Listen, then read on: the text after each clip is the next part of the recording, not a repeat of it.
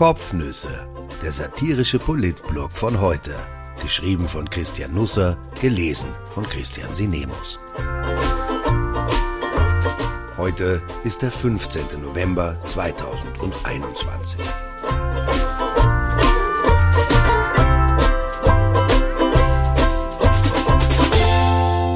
Nein, danke.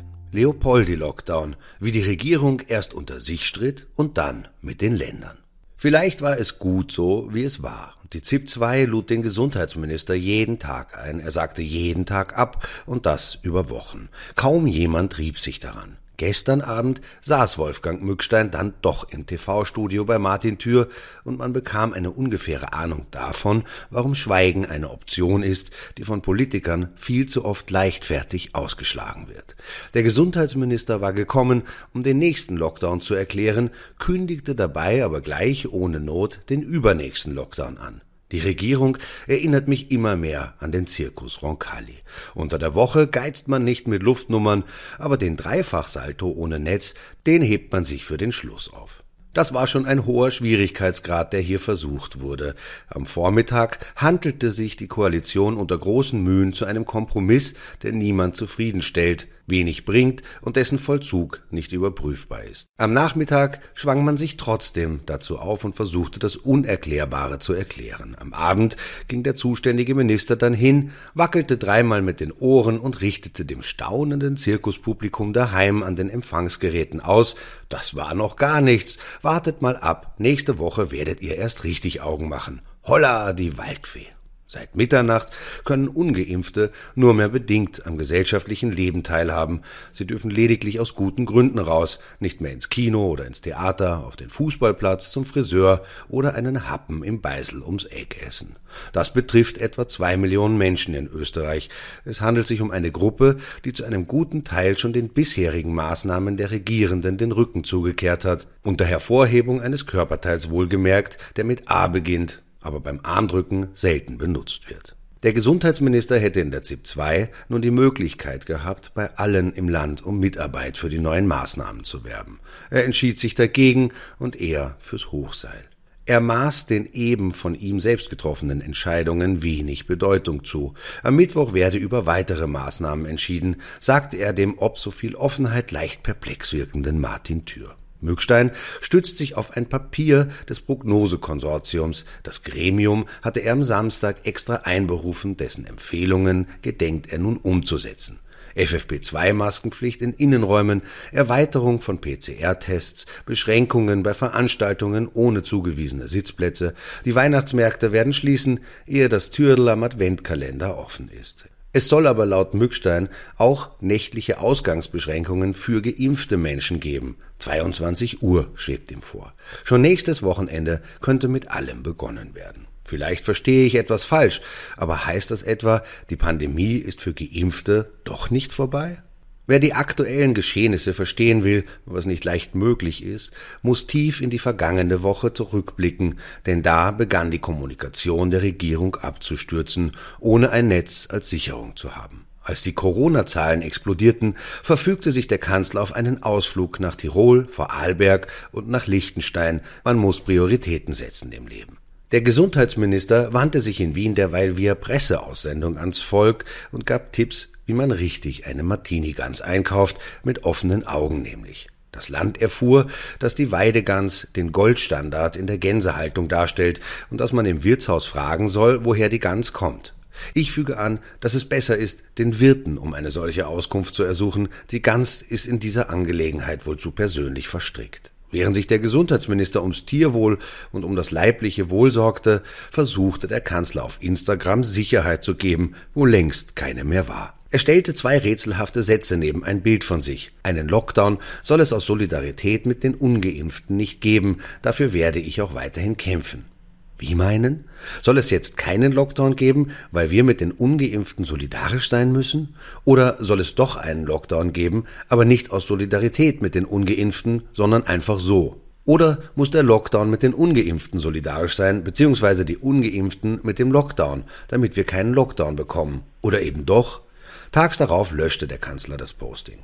Vielleicht war er zuvor mit einem Schwert in der Hand im Sekretariat des Kanzleramtes aufgetaucht, hatte lauthals gerufen, wo versteckt sich nun der Feind, und eine Assistentin musste ihm schonend beibringen, dass der Feind im Lockdown ist, ob aus Solidarität oder aus anderen Gründen, wisse man nicht. Der Zirkus Roncalli, der im echten Leben Österreich heißt, kam jetzt erst so richtig in Schwung. Der Kanzler sprach in Tirol von einem Lockdown für Ungeimpfte für ganz Österreich, der Gesundheitsminister in Wien zur selben Zeit ebenfalls von einem Lockdown für Ungeimpfte, allerdings nur für Oberösterreich und Salzburg. Zur Erinnerung, die beiden arbeiten für oder in derselben Regierung. Der Salzburger Landeshauptmann unterstellte Virologen, dass es ihnen am liebsten wäre, wenn jeder einzelne Salzburger und Österreicher in ein Zimmer eingesperrt ist. Der oberösterreichische Landeshauptmann behauptete an einem Tag, das Land verfüge noch über genügend Intensivbetten. Am Tag darauf gab er die Einrichtung von Notspitälern in Auftrag. Dann kam der Sonntag. Die Landeschefs waren sowohl geladen als auch geladen. Da hatte die Sitzung noch gar nicht begonnen. Sie fühlten sich zur Staffage degradiert, weil offenbar schon alles vereinbart worden war, was eigentlich am Gipfel mit ihnen diskutiert werden sollte. Dann fehlten auch noch die aktuellen Infektionszahlen des Tages und es wurde endgültig grotesk. Denn die Länder hatten wie immer dem Krisenstab ihre Daten in der täglichen Videokonferenz um 9 Uhr eingemeldet. Die Gesamtübersicht aber wurde mit Absicht zurückgehalten. Als um 10 Uhr die Videositzung mit den Landeschefs begann, wusste die Regierung, wie viele Menschen sich in den vergangenen 24 Stunden angesteckt hatten und wie viele auf den Intensivstationen lagen. Die Landeshauptleute kannten die Fallzahlen aber nur für ihr eigenes Bundesland. In der Sitzung zeigten sich Kanzler und Gesundheitsminister dann, als hätten sie nicht miteinander gefrühstückt. Alexander Schallenberg stemmte sich gegen einen Lockdown für alle, Wolfgang Mückstein war ein Lockdown für ungeimpfte zu wenig. Wer sich noch erinnert, auch Sebastian Kurz und Rudolf Anschober waren sich im Vorfeld selten über Maßnahmen einig, aber ehe man in die große Runde ging, fand sich ein Kompromiss. Diesmal nicht. Diesmal wurde auf offener Bühne gestritten. Die Verordnung wurde ja bereits zugeschickt wandte sich Alexander Schallenberg an die Ländervertreter. Es kommt ein Lockdown für ungeimpfte am Montag. Basta. Wolfgang Mückstein übernahm das Wort, las vom Blatt ab. Es kämen Änderungen in der Nachtgastronomie. Barbetrieb sei keiner mehr möglich. Bundesweit werden PCR-Tests in der Nachtgastro Pflicht. Die Landeschefs waren verblüfft, machten sich Notizen zu den neuen Regeln, die offenbar zusätzlich gelten sollten. Tun sie aber nicht. Denn nun meldet sich erneut der Kanzler zu Wort. Ein Lockdown für ungeimpfte reicht, sagt er und fuhr dann mit seinem Gesundheitsminister in die Parade, der sich eher an den Rat seiner Experten halten wollte, strengere Maßnahmen bis hin zu einem Lockdown für alle. Schallenberg hörte lieber auf Sebastian Kurz, der einen Lockdown für alle nicht zulassen kann. Der Kanzler im Warteraum, der den Geimpften die endgültige Befreiung vom Joch der Pandemie versprochen hatte, würde damit endgültig sein Gesicht verlieren. An die Expertise der Experten glaubte Kurz schon nicht mehr, als er noch Kanzler war. Sein Prognosekonsortium war Bernhard Bonelli. Im Frühjahr errechnete der Kabinettschef und Kanzler Mastermind übrigens, dass Österreich maximal 15.000 Neuinfektionen pro Tag aushalten könne. Dann drehte der Kollaps in den Spitälern ein. Weil Schallenberg nicht wollte und Mückstein nicht konnte, waren weitere Regulierungen gestern vom Tisch. Die Landeshauptleute sauer. Sogar Johanna Mickel-Leitner, stets gut vorinformiert und deshalb sonst die Ruhe selbst in diesen Debatten, kritisierte recht ungeschminkt das Durcheinander. Das Hü-Hot nannte sie diplomatisch divergierende Aussagen. Am Vorabend des Landesfeiertags Leopoldi wollte sie wohl nicht zu garstig erscheinen. Es blieb diffus. Am Freitag hatte Mückstein eine Impfpflicht für Gesundheitsberufe angekündigt. Ab wann sie gelten soll, konnte oder wollte er aber auch in der Sitzung am Sonntag nicht sagen. Für die Länder ist es kritisch, wie sie einwandten. 15 Prozent des Personals seien ungeimpft, würden jedoch akut für die Versorgung von Covid-Patienten benötigt.